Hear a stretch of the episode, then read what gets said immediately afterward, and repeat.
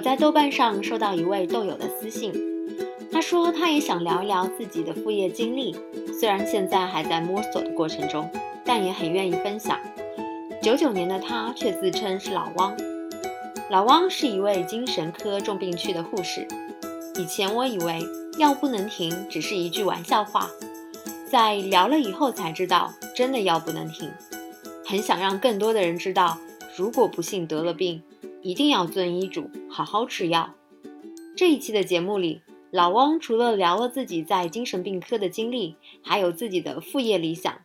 如果你也有主业以外的理想，欢迎在评论区里与我们互动，或者添加同名微信公众号“生活大别野”来一起聊一聊。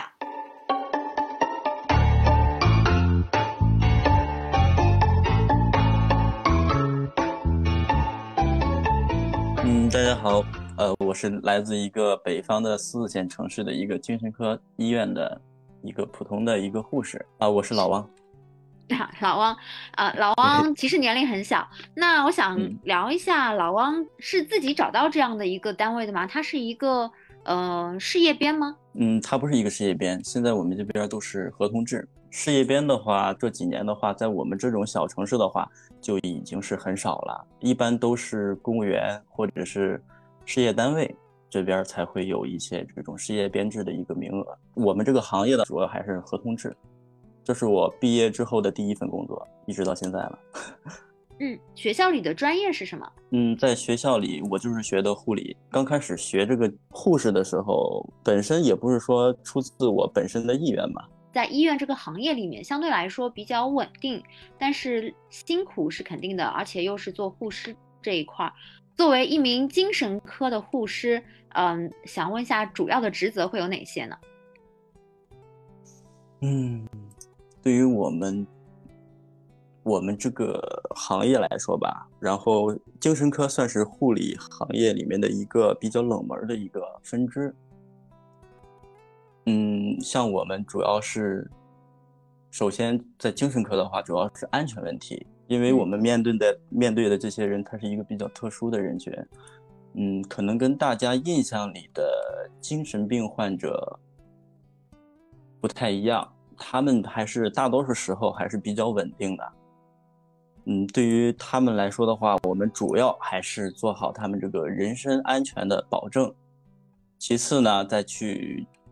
做一些这个相关的治疗啊，促进他们回归社会的一些治疗，嗯，然后督导有一些心理健康的一些教育，最主要的还是药物上的治疗，嗯，目前精神科用比用的比较广泛的一些别的仪器啊，或者是护理治疗，对护理啊，护理治疗啊，这个还有一些这种比较先进的一些方式吧，对，嗯。我听说过有电击疗法，没有哦，这个吧，哎呀，我我我我想到我想到过，就是说，在一个嗯其他行业来看我们这个行业的时候，他肯定会想到这一块，因为在很多影视作品里面它出现过这个东西。在我进入精神科医院之前，其实我也是感觉是感觉有点可怕的，但是确实是。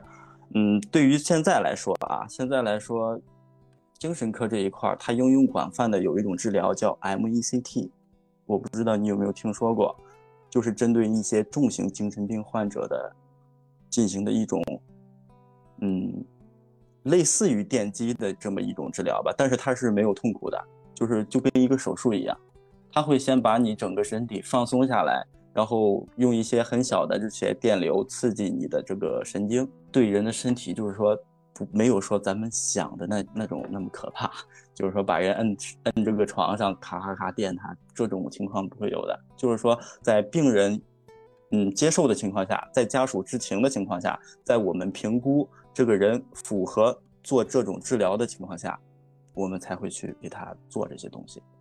其实是病人本身。他是也有这个意愿去做的，当然除了那些已经完全就是说处于一个像像可能像你们感觉的那种比较癫狂的那个状态情况下，可能谁也不认识了，可能在那种情况下，家属同意，然后医院评估没有问题，我们去会给他做。对，嗯，嗯，就是说还是一个比较科学、比较人性化的一个一个治疗吧。那这个 MECT 它的主要功能是什么？因为你说病人你也是主动有意愿做这个的，一般来说的话，有些病人是会比较抗拒的嘛，所以它的功效是什么呢？我还是给大给大家介绍一下这个 MECT 大概的一个科普吧。嗯嗯嗯嗯，MECT 对，不不不不是扫盲，就是说这个东西主要是你们不是我们这个行业的，对这方面不太了解。嗯，MECT 这项治疗，它是一个通过仪器去对人体的一些机能造成一些干预的，主要就是一些正向的刺激。它在精神科临床方面应用的挺广泛的，主要是它对咱们这个重度抑郁，嗯，尤其是有自杀倾向的这种，抑制这方面的症状有改善吧？对，只能这么说。嗯，起效它主要它最大的特点就是起效快，一般情况下治疗到一个疗程是三到四次。嗯，做完之后，大多数患者就可以改善他这些精神症状，消除自杀观念，或者是伤人观念，或者是自伤自杀观念。对，这这种效果比较好。我刚才说的，他患者主动，就是说患者不能说主动吧，就是说他同意做这个治疗，主要是在这些开放病区，就是刚才我说过的，他有一些自己的一些意识。这个他没有问题的，然后他就会同意的话，嗯，包括家属啊、医院三分三方面沟通，OK 没问题之后就可以去做了。但是对于我，我刚才没有介绍，我我是一个重型精神病病区的一个护士。当然，在我们病区的病人的话，他们是没有这个观念的，基本上他们就是被强迫的。但是做完一次之后，他就会恢复自己的意识。那它有什么副作用吗？他可能让会对你造成短期的记忆力下降。它是下降还是说让你遗忘啊？下降，真的是下降。因为这个这个东西吧，因为我做过很多，嗯嗯，因为有经常有这种小手术的话，我就会去当一个类似助理的一个角色。好多病人就是，嗯，刚做完之后睁开眼睛，他还不知道时间，不知道地点，他有的时候甚至忘了自己是谁。但是这种情况只会持续到一到两个小时，慢慢的他就会全部恢复过来。它这个副作用最明显的就是我刚才说的这些，短期的记忆力下降，长远来说是一个比较好的一个事情。嗯，听上去是一种利大于弊的治疗方法。嗯，对，不然这个东西也不会这么广泛的在精神临床这方面应用。对，确实人们对这方面确实造成了有一些误解，有一定的误解。对，想的太恐怖了。要放在上个世纪的话，确实有一些。大家印象中那种很恐怖的那种疗法，对。那除了照顾病人以外，跟家属的沟通这块涉及吗？嗯，我目前有涉及，但是比较少，因为我们是封闭病区，一般患者的家属是进不来我们的病区的。嗯，主要是因为之前的口罩原因嘛。嗯。然后在口罩之前的话，嗯，还是可以进来的。嗯。呃，因为你刚刚说你这边看护的都是一些重症病人嘛，一般都是什么类型的病？然后如果你在跟他们的家属沟通的时候，这些家属是什么样的一个状态呢？嗯，精神疾病其实很多，它并不是说，嗯，天生的，就是说我的爸爸妈妈、爷爷奶奶其实是很健康的人，到我这儿突然就是说有了问题。并不是说它出自于它本身的一个问题，因为很多情况下，尤其是青少年患者，比如说抑郁啊、狂躁啊，或者是精神分裂啊这一块，他可能就是跟他原生家庭也有关系，跟他父母的教育方式，或者是在学校啊，嗯，遭受的一些不太好的事情啊，都会对他造成影响。在这种情况的患者家属面前的话，我们其实聊天也很避讳，只能说是。说能说的，说该说的，节外生枝的话，我们也不会去过多的说。但我们中心思想都是为了患者能早日出院，早日回归社会嘛。对，因为这些，我感觉这个问题，这个问题我回答起来有些隐晦，因为我们这个有点沉重。呃，对，有点，对，我不知道该怎么去说，因为一个家庭一个情况，我们我们科现在住院病人有六十位，可以说是六十个家庭的悲剧。对这个情况，我不知道该去怎么跟跟家属聊天的话，主要还是病人本身的一些情况。对我我们很少聊别的。那你这六十位病人里面有做过分析，比方说什么年龄段的多一些，什么样的背景的人多一些吗？年龄段的话，我们我们是属于一个综合性比较强的一个病房，因为我们单位的话有老年病房，有青少年病房，有开放病房，还有戒酒的科。但是我们科情况比较特殊，我们科就是那种像我刚才说的重型，什么年龄段的都有。但目前来说的话，我们科这种。青壮年还是比较多的，有部分老年，他们的背景的话，基本上都是来自一些普通家庭吧，或者是来自农村的一些，他们的这种情况的发生，其实有的时候跟这个家庭原生家庭就是也是有一定的关系的。嗯，如果说日常的工作是让你接触很多这些负面的一些信息的话，会不会对你？造成比较大的一个压力，或者说，我们聊聊看你平时工作中一些面临过的一些比较大的一些挑战有哪些？压力的话，对于我们来说，还是并不是说很大啊，因为我们是主要是治疗的心理精神这一方面的问题，我们面临的躯体性疾病很少。嗯，大白话来说吧，就是说操心操得多。我们跟这个群体关系很微妙。我们并不是单纯的医护人员和患者这么单纯的关系，就是说我们可能也会像朋友一样去陪伴他，也可能像老师一样去建议他，并没有说那么明确的一个关系的那种嗯分隔线。嗯，压力的话主要是来自于这些重性患者，有的时候他也是会有一种发病状态，他很暴躁，压力还不是说特别大，主要就是操心。心理上就是惦记着这，惦记着那啊。一号床今天这个吃饭怎么样？三号床今天这个大便情况啊，是不是 顺利啊？是吧？五号床今天是不是又情绪又波动了呀？八号床又想抽根烟啊，又想去怎么着啊？有很多这种小事儿、细细碎的事情，会让我们感觉就是说，没这不是压力，我感觉这是一种就是操心，还是操心。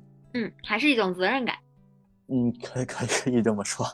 对，因为主要是怕他们出事儿嘛，因为他们可能会做出一些大家难以理解的事情。这些难以理解的事情里面也包括一些伤人、冲动、自杀，嗯，好吧，类似的这些。对我之前也有听说过一些，他们病房里面已经。做了一切防护的措施，但是他们有时候可以自己对自己做一些自残的事情，这个是没有办法去控制得了的。所以这一块儿，我相信你们应该也见得很多。对，前几天隔壁病房刚有一位患者去去伤害自己嘛，咬舌。我第一次听说咬舌真的可以死掉，他不是说失血过多，他是当时那个状态，他已经不知道什么是疼，什么是怕了。他直接就把自己的舌头从舌根这儿直接咬断，他是被自己活生生呛死的。我们尽最大的努力去抢救他，也无济于事。哦，我之前听说是这样的人，他其实是脑子里有一种声音，他可能一时没有想清楚，然后脑子里就有一种声音告诉他，你这样做你就没事了，然后他就会义无反顾的去这样做，然后就没有任何痛感。幻听。你说的这个症状是幻听，它主要是出现在精神分裂症这个疾病里。像刚才你说的那种情况，就是命令性幻听，你脑子里有一个声音，它强迫你，它指命令你去干什么。比如说，你去把那个暖壶给我砸碎，他脑子里会有这种声音，然后他就会真的去把那个暖壶砸碎。他是一个被强迫着去做这件事情。像这种情况，这个二三十岁发病的比较比较多。对，主要还是在精神分裂症这一块儿，而且这种这种情况复发率非常高，基本上是不可治愈的，因为精神病本身它发病原因就很复杂。其实我觉得心理健康也是，其实比生理健康会更重要的。有时候，有时候人为什么会生病，就是因为心理的一些累积导致你身体上反映出来了。对，可以这么说，心理生理同时健康的话，这才算一个健康的人。嗯，好，那我们，呃，换个话题聊聊看你的副业吧。你是什么时候开始探索要开始做副业的呢？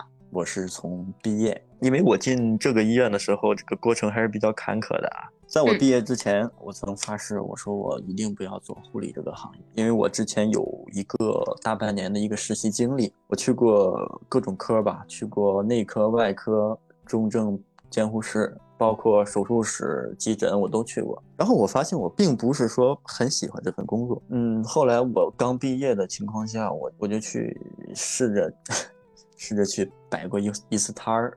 当时家里很反对，他说。你学了四年五年，你就去搞这些东西，你觉得合适吗？我说我试试嘛，我不试试我怎么知道我行不行？嗯，不出我家人所料，嗯，在坚持了三天之后，我还是不行。当时我做的是一个卖的小金鱼，在我们这个城市的一个大学旁边卖。当时这个鱼的话是一条四毛到五毛之间的这么一个成本，我大概记得是这么个成本。然后买了二百多条，实际只卖出卖出去了二十四条，可以说是血亏。剩下的基本上就全都就是说死掉了。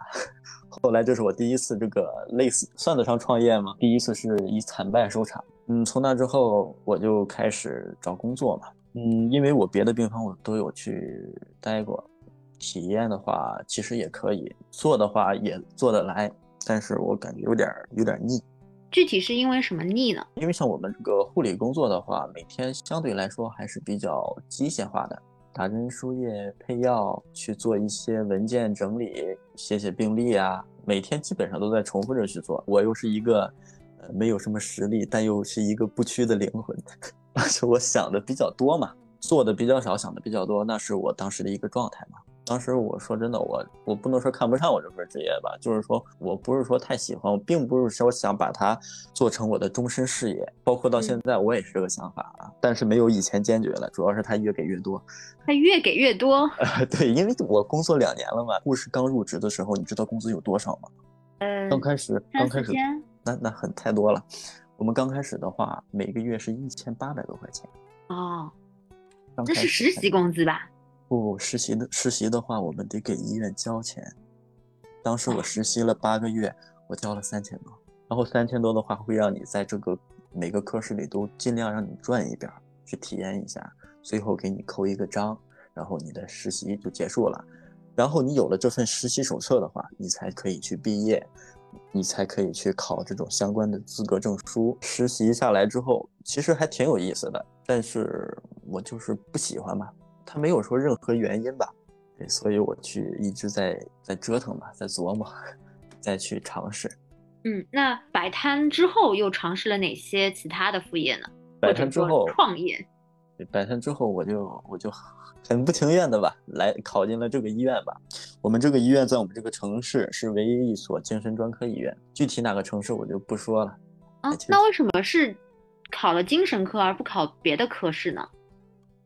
正如我刚才所说，我对这种综合病房、内科、外科这一类的吧，比较常见的病房，我因为我走过一遍了，我唯独没有去过精神科。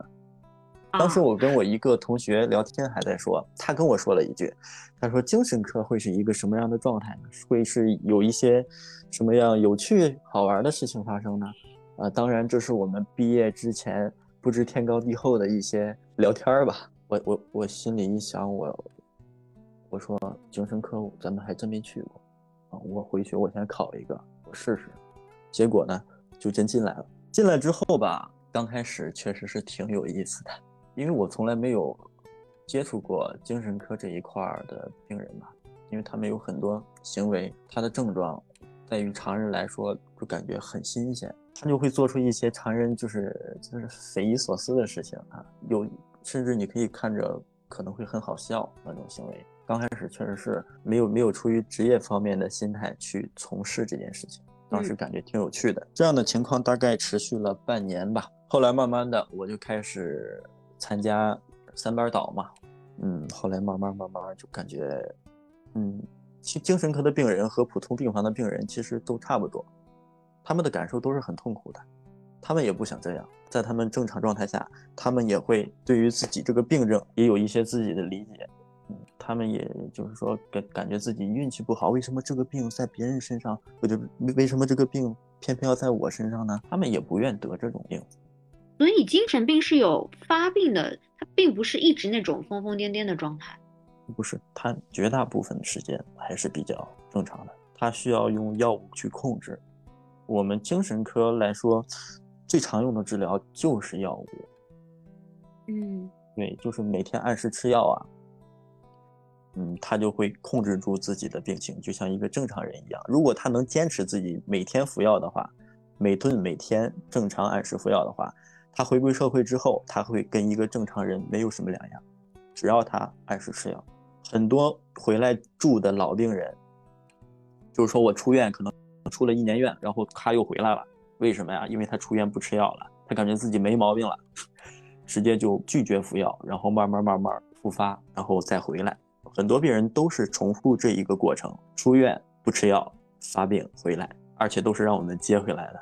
回来会更严重吗？精神分裂症的话，一一次比一次严重。他会第一次可能没有那么明显的症状，嗯，然后第一次出院之后，他不吃药的话，复发之后再回来，他可能就有幻听了。然后第三次再出去的话，他又不吃药，再回来的话，他到时候就可能会有那种像你说的那种命令性比较强，就是那种强迫自己那种声音就会出现了，就是一点一点一点严重，可能到最后他基本上丧失社会功能。那吃药还是很重要的，否则的话挺可惜的。太重要了，有好，如果如果这个人如果他按时吃药的话，按时接受治疗，按时复查的话，他真的可以在社会上跟正常人一样去工作、去生活、去有自己的家庭、去有自己的孩子，都可以的。但是他不那么做，我们感到也很惋惜。我们不希望再见到这个病人第二次，但是他们很多他坚持不了。嗯，是因为很多这种药都有副作用，所以他们一般都不想吃吧？我感觉你肯定对于我们这个有偏见，行行呃不，对于我们这个行业做了一些功课，因为就很多人都这么问，就比如说这个药物副作用啊，就是包括他们本身也都会特别关注这个事情，确实是有药物副作用，嗯，因为这个东西刚开始吃的话，我们有一种药叫氯氮平，我不知道你有没有听说过，你应该是没有听说过，就是一个很小很不起眼的黄色药片。我吃一粒儿的话，我可以睡上一天一夜。但是我我们这儿的病人呢，他们最多的有一顿能吃七粒儿的。为啥？为啥？就是因为它已经建立耐药性了，在建立耐药耐药性的这个过程中，它的副作用也会越来越小，因为你的身体已经接受了。这就是我刚才说的，如果他坚持下来，他跟正常人没什么两样，他可以把这个副作用也完全让身体去接纳。它有一个过程，主要的副作用就是困倦。疲乏，刚开始都这样。哦，那这个还好呀。其实还好，但他有的时候，他他可能刚开始出院的时候，认为自己没有毛病，呃，认为自己确实是出院了。我有，我确实是有问题，我出院了。他可能出院一段时间之后，他就感觉自己没有毛病，他没有病，他就不吃了。对他这是一个主观上的一个症状吧，只能说是症状。嗯嗯嗯，因为我们接触的基本上就都是这一类的。他会有一个短暂的一个自制力，认认为自己是有一个有问题的，需要吃药的。但如果长时间没有人督促他、监督他，他就会复发。这种情况对于我们来说太常见了。嗯，那刚才是说到说你又回到了精神科这边做了半年，是吗？我是做了半年之后，我就发现这个生活是如此的乏味。对，因为已经已经是。已经是待惯了吧，待惯了就感觉没有新鲜感了。后来呢，我又想回到那种之前我待过的外科、内科，我又想回到这种病房去了。我这个我太善变了，我发现这个这个护理这个这个病房选择这个情况下，年轻嘛，嗯，所以呢，所以你又做了什么样的尝试呢？嗯，后来我在保证自己工作可以完成的前提下，正式参加工作的一年之后吧。我又开始去联系之前的我一位老师嘛，他是一个做音乐的，然后开琴行的。后来我们又凑在一块儿 搞了一个月的小乐队，只搞了一个月。对，这一个月其实挺累的，我感觉。如果真的是全身心的投入在工作之内，然后把余下的精力去搞这些自己爱好啊，他可能会给你带来一些收益的情况下的一些爱好，其实是特别累的。真的特别累，这是为什么我只搞了一个月？因为你你每一首曲子，你可能都要大概排练一下，你可能要排练很多首曲子，然后每天我六，假如说我五点半下班吧，去他们那儿，可能就得待到八点九点，嗯，然后这一天就感觉特别满，没有那个精力。后来呢，我就 开始去去去搞一些这种视频搬运、视频剪辑这一类的一些抖音嘛。我当时也没有奔着说是去赚钱去什么的，我就是个人爱好嘛，把自己 看到的一些比较有趣的东西去做剪成一个小视频，或者是把视频搬过来二创一下。嗯，发布在自己的账号上，当时确实是这个，我不知道怎么回事啊。当时我这个流量特别大，我最高的一条爆了四百多万的播放量，包括现在那几条视频我也一直留着当个纪念。我没有那么高的点赞，那条点赞最高的得到二十多万啊。当时我也萌生了这个想法，要不我去搞一搞短视频。但后来反过来一想，我我感觉我没有什么自己的内容。我真的没有自己的内容，我心很虚，对。然后，但是自媒体短视频这一块的话，我其实还是没有放弃的。我一直在尝试着说去创造一些属于自己的内容，包括去嗯写一些作品啊，尝试着去写写小说，或者是写首歌，对这些东西我都有尝试过。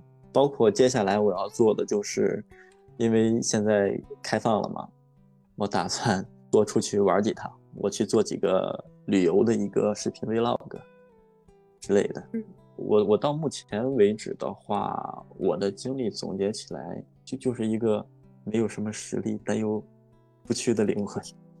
刚才我说过这句话。嗯，但其实听上去的话，不说性格吧，就是你的一个嗯兴趣爱好其实是很广泛的，而且是喜欢那种。偏创意类的一些工作，虽然一直说自己在做视频的时候没有内容，心很虚，但是其实你在做的过程中，还是会主动的去想一些想法，出一些点子，而且在出这些点子的时候，你也不是这种被迫的感觉。你有尝试过做一些心理测呃性格测试吗？性格测试，你是说的网上一些性格测试，还是说我们专业的心理测试？呃，现在不是有呃 MBTI 吗？那种就会告诉你适合什么样的类型的一些职业。嗯，我没有做过那个，但是我做过比较专业性的心理测试。对我，其实你可能看着我说说笑笑的，但是如果我的这个专业的心理测试啊，实打实的，就是根据自己实际情况来去测试的话，我是一个比较忧郁的人格。呃。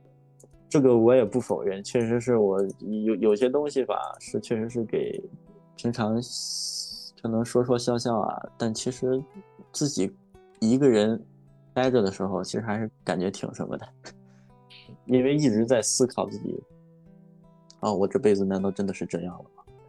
我我太不甘心了。这个我在想，这个是会跟你的工作环境有关吗？看过太多类似。呃，不说类似，就是一些不太好的大家的一些经历，嗯，有一些关系吧。但是他对于我的心理建设上，它是一个有更积极的一个作用，它会给我心理这个增加防御，是吧？看过别人经历过的，就尽量不让自己去经历。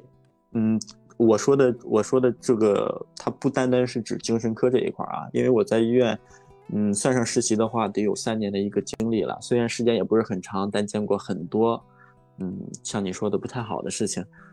嗯，具体具体我具体也我也不太想提是什么事情，因为医院里发生的那句话怎么说的？医院比教堂更什么？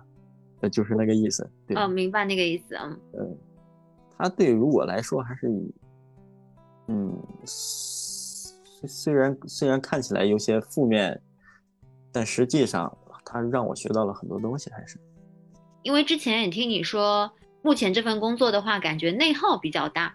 我一开始想说，这个内耗是指这些精神病人给你的一些，呃，精神上的内耗吗？还是团队之间的内耗？嗯，团队的话没有问题，我们这个同事还都挺好的，主要因为大家面临的都是精神科嘛。因为你面对的这些人，他他不按套路出牌，怎么说呢？我我讲个小故事吧。之前有个病人，他是一个老人吧，七八十岁，偏执性分裂。如果他在这个正常服药的情况下，比较正常的一个状态下，他能配合咱们的工作。但是如果他犯病之后，他就会以为我给他的药是毒药，每次都要连哄带骗的才能去吃，就是那种不被信任的感觉。虽然他是精神病人，但是那种感觉也不是太好啊。而且他动不动就把药偷偷的藏起来，或者是把药扔出去，所以说只能一直盯着他吃下去，我才能离开。就是有一回我让他吃药，他就直接把药吃了。当时他这个精神也不是说太稳定啊，把药吃了。当时我挺意外的。啊！我说老李，你今天这么乖呀！我刚说完这句话，他直接就把床头那个痰盂直接就拿过来，就把药呸在里面去了，吐吐进去了，然后把那个痰盂直接往我身上一撇。当时我一下我又我生气了，我我就喊他，我就说你赶紧把这个东西给我放下来啊，放好了，因为我怕他拿东西再去砸我或者我的同事，这可能就是一下让我给吓着了。我跟他说话声音确实是大，然后他就一下把这个痰盂往我脑袋上砸。蹭着我头皮就过去了，当时我下意识的一下就把他手给拽住了，我生怕他再去做什么事儿。我同事也都过来了，过来之后发现我头上稍微稍稍微有一道印儿，破了一点点。嗯，这个事儿发生之后呢，那个老病人的家属后来也找上来了，说要转院，说要去北京，说要去回龙观。他说我们医院不负责。当时那是我刚参加工作啊。他以为我是实习生，当时其实我是正式了已经。他说：“你派一个实习生去去护理，出了事谁都担不起责任。”我当时是没有在场，这是我们护士长转达给我的一个事儿。他们没有道歉，反而还责怪你。呃，对，就是这么个一个问题，会让人感觉有点心凉，你知道吧？这就是内耗的部分原因吧，因为因为他们毕竟是病人，我们不应该去拿一个看待正常人的一个。心理去看待他们，这个东西很能理解。但是这种事情真实发生之后，虽然我口口声声的话，我口口声声的我说我没有问题，哦，这种事情很正常。但你要就是说，咱像咱们这么私下这么聊天的话，他肯定说这件事情对我还是造成了一些一些很不爽的体验的，也是挺委屈吧，只能说是。这就是说跟我这个之前我说的内耗嘛，嗯，一部分原因是来源于这，其实大部分原因。来自于就是说，我感觉我选错行业了。我主要还是说我不喜欢这个行业。对，我就重复着每天重复着去做一些事情，糊口嘛，挣这个钱。增长的收入在糊口。对，就是说，如果但凡再给少点，我早就不干了。然后我就很很现实啊，很现实。嗯，没办法，什么是这个人生嘛，并不是说所有事情都能如愿。对，就感觉以你的性格，就应该是去闯荡天涯的那种。嗯，我曾经想过，对，曾经确实想过，但现在越来越没有自信。我感觉老天在收走我这种想法，他感觉这个想法对于我现在这个年龄来说太危险了。二十四岁，我感觉是在我们这个小城市的来说，在我们这个小城市来说，还是就是那种已经需要有一个稳定的工作，嗯，你也要开始考虑结婚、成家立业。去当一个完完全全的一个大人了。我现在我还没有进入那个角色状态，我也是偶尔去想，就是说如果没有这份工作的话，去换一份工作，我会经历什么？对，可能会有一个比较难的过渡期，但是我一直去不敢去迈出这一步，我只能说是在我这个业余经历范围之内，我去想一想，试一试很多东西。我觉得一方面，因为其实你才二十四岁嘛，可以趁年轻去闯一闯。虽然你一开始一直说自己是一个没有实力，但是又有着倔强且不屈、倔强的这样的一个灵魂的人。其实我不知道什什么叫做没有实力，这个这个是不是有点妄自菲薄嘛？我我，哎，怎么说呢？我就是想的很多，做的。做的并不是说那么多，嗯，而且我现在就是说一直现在在这个行业里嘛，在我们科里的话，我现在其实做的还不错，它完全也可以是我一个一直去做的空间，对，一直去做的一个事业。我主要贪图就是这个稳定，因为我发现在这上班的话也没什么不好，嗯，当然你要说要要有一个自己的小副业更好了。就是单说在这个单位里上班，它确实是很稳定、很安逸，除了你不开心，没别的太大的毛病。因为你拿的这个工资嘛，它有一部分钱也是用来支付你这个不开心的，对 对，也是来来给你的这种这种委屈费的。对，我的委屈主要是来源于这个面对的这个群体嘛，但是副业这一块儿。我感觉我以后还是挺有希望能做起来的，因为我确实我发现我这两三年吧，对于好多事情的认识，它一直在有进步。所以说，我不确定一年之后或者两年之后，我会不会真想把我想做的一些东西做起来。比如说，我真的去写了一本没人看的小说，但起码它会是一本小说，它并不是说我码了两万字，我不码了，并没有半途而废。我感觉那也算是一种进步。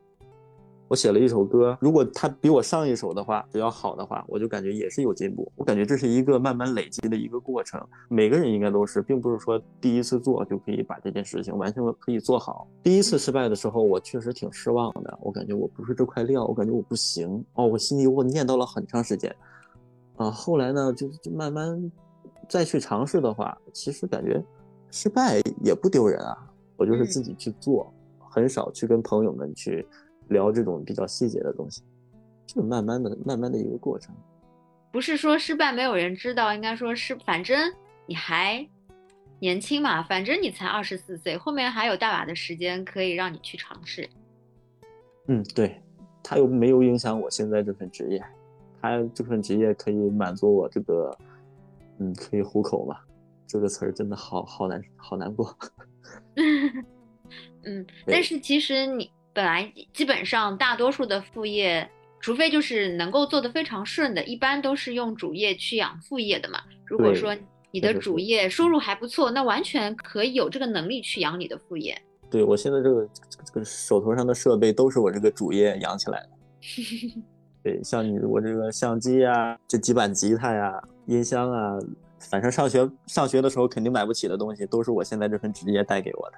我觉得他对我还是还是挺重要的。目前来说，哎，你当时组乐队的话，你在乐队里面是什么角色呀？我是一个主音吉他手，有的时候兼主唱。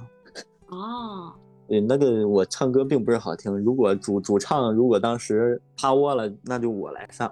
比如说主唱有啥事儿，说今天约个会去，明天吃个饭去，他不在的话，我就需要上。嗯，多才多艺呀，而且能弹会唱，还是很有卖点的。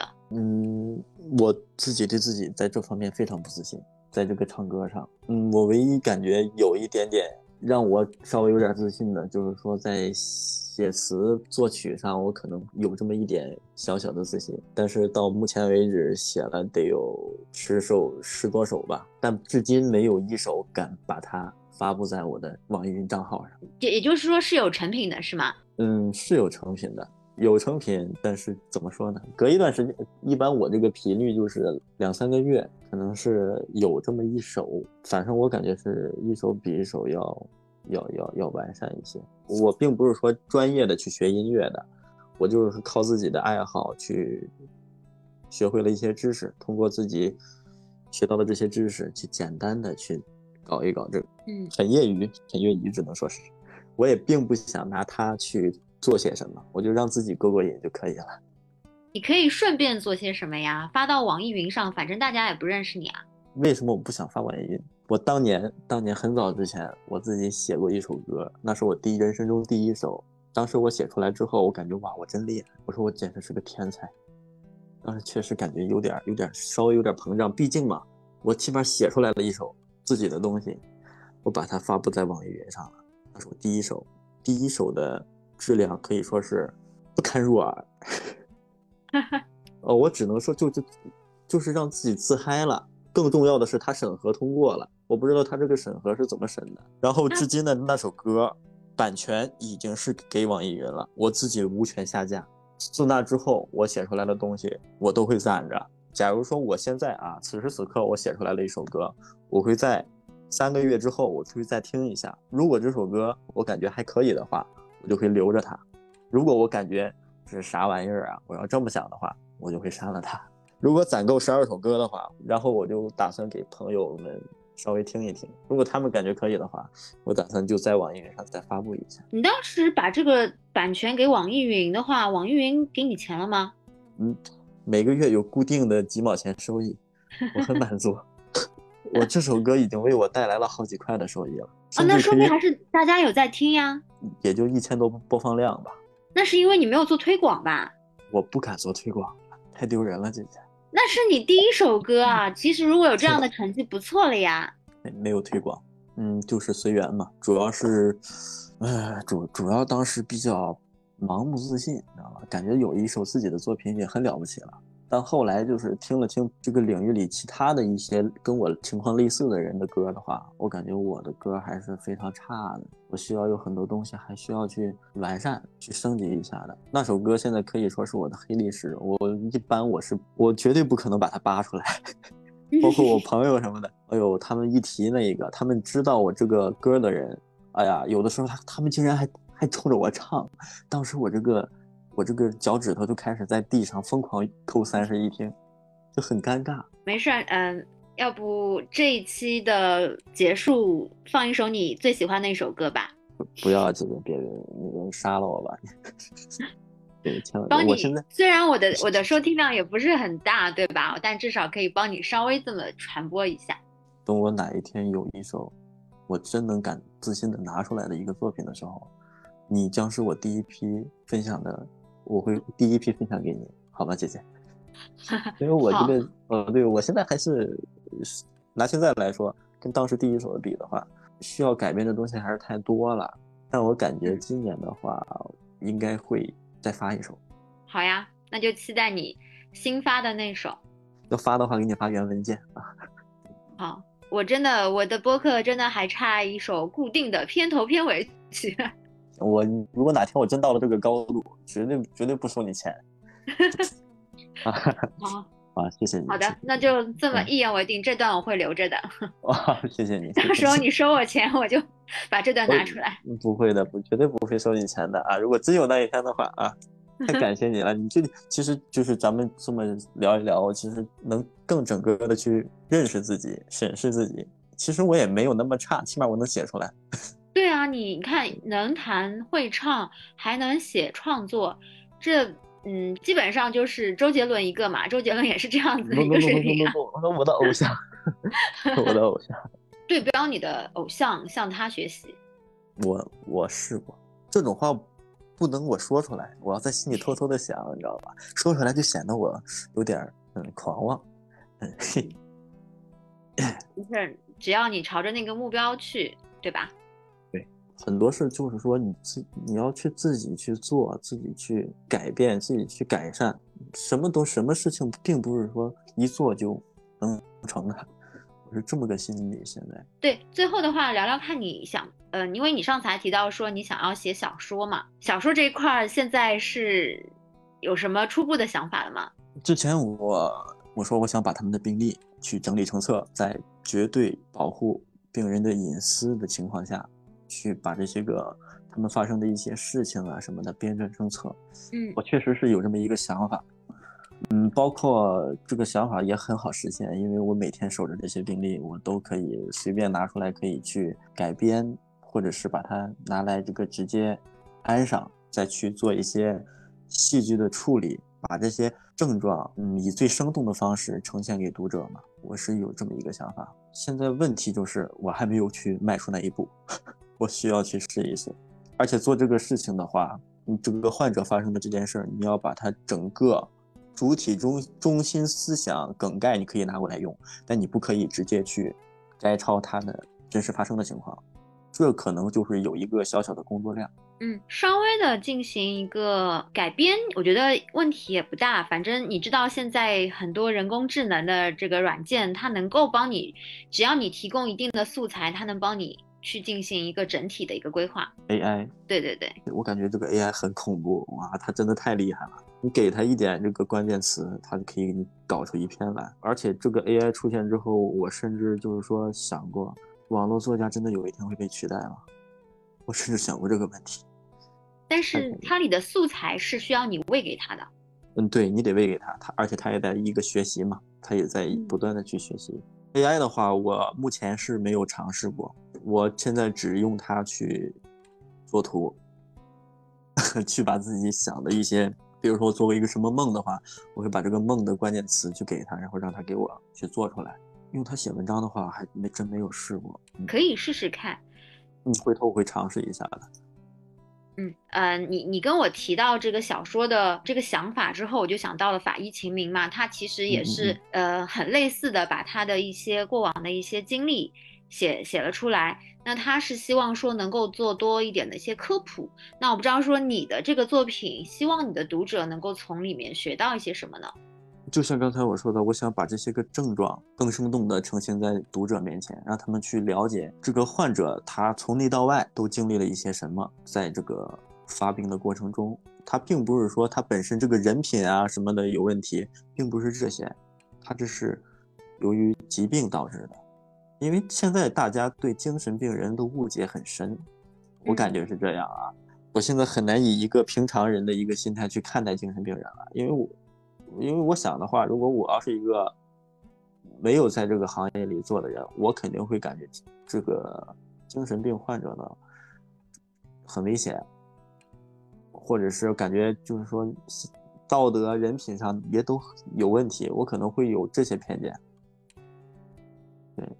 对，但是现在的话，我我不会有这种偏见了，因为我太了解他们了，他们并不是说自己主观上去想去做。想去搞一些什么破坏，想去伤害家人，想去伤害谁谁谁，并不是他他想那么做。对我主要想传达这么一个思想，嗯，减少人们对精神科还有对精神病患者的一些偏见吧。对，另外的话，我也想到，其实有些事情是可以预防为主的，因为你说很多的，嗯，起因是因为一些环境因素，或者是原生家庭啊、一些背景啊、经历啊。那其实如果让更多的人去了解。比方说，在这样的一个环境里的其他人看到自己的身边的人有这样的一些异样的情况，如果他们有这样的一些背景知识的话，他们可能会提前的去预警，或者说提前的去介入，这样的话能够更好治疗。嗯，如果是那样的话更好，但是人们基本上做不到。这种情况，因为现在大家对这种精神方面的一些心理问题吧，及这方面的认识，大多数人并没有什么了解，而且人们很忌讳这个这个话题。比如说平常开玩笑的话，要是开开个玩笑，我我说你有病啊，就是说大家可能就是感觉这是一个玩笑话。但如果你放在他们身上，他们就会有一些情绪上的一些波动，因为他们很忌讳别人说自己有问题。嗯，所以说还是希望人们减少偏见吧。嗯，因为这个东西，人们对这些误解太大了。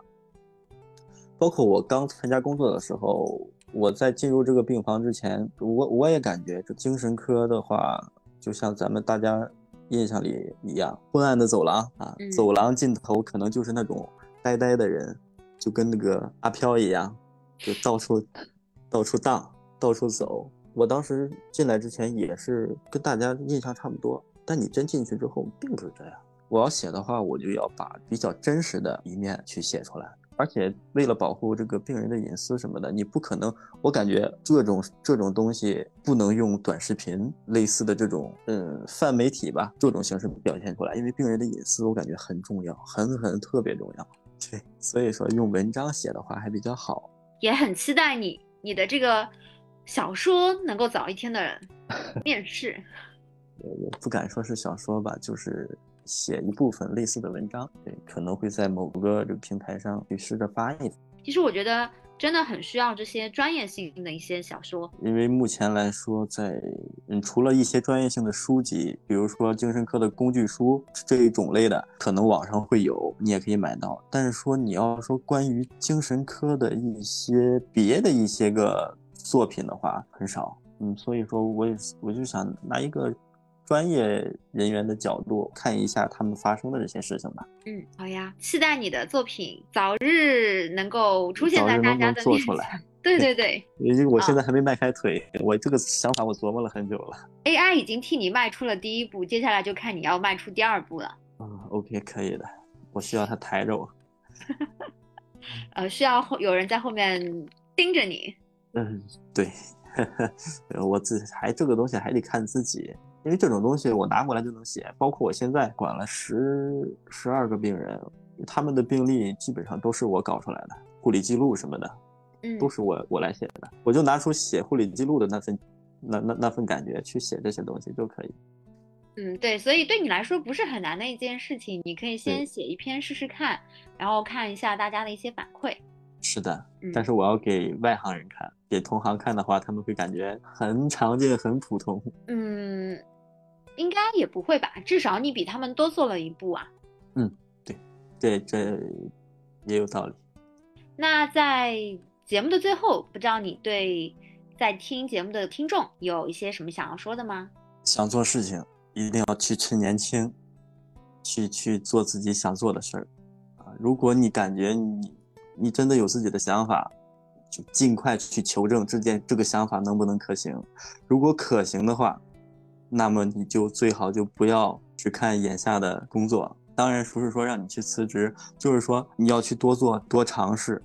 年轻是咱们最大的资本，你要趁年轻去去去做你想做的事，不然等以后。到了上有老下有小的年纪，你再想去做的时候就没有机会了。所以说，我们的机会就是在眼下，就在当下。年轻的时候，你还有很多可能，珍惜现在这个机会。我感觉这是对你自己说的话呀。差不多。那今天谢谢老汪的分享。哇，也谢谢你，谢谢你跟我聊一聊这方面的问题，让我去重新看了一下自己。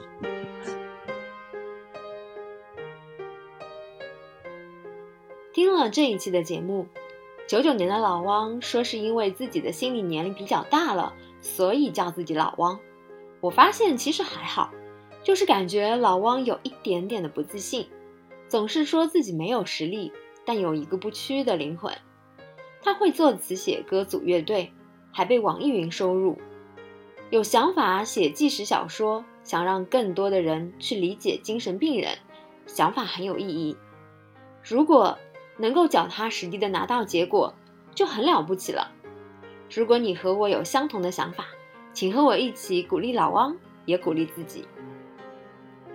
下一期预告：下一期大别野会请来三十九楼的嘉宾小杨，对，就是那一位在小红书上有十六万粉丝的八步半小杨的合伙人 B B，来聊聊他和小杨的合伙故事和自己的经历。喜欢的朋友记得点赞收藏，千万不要错过哦。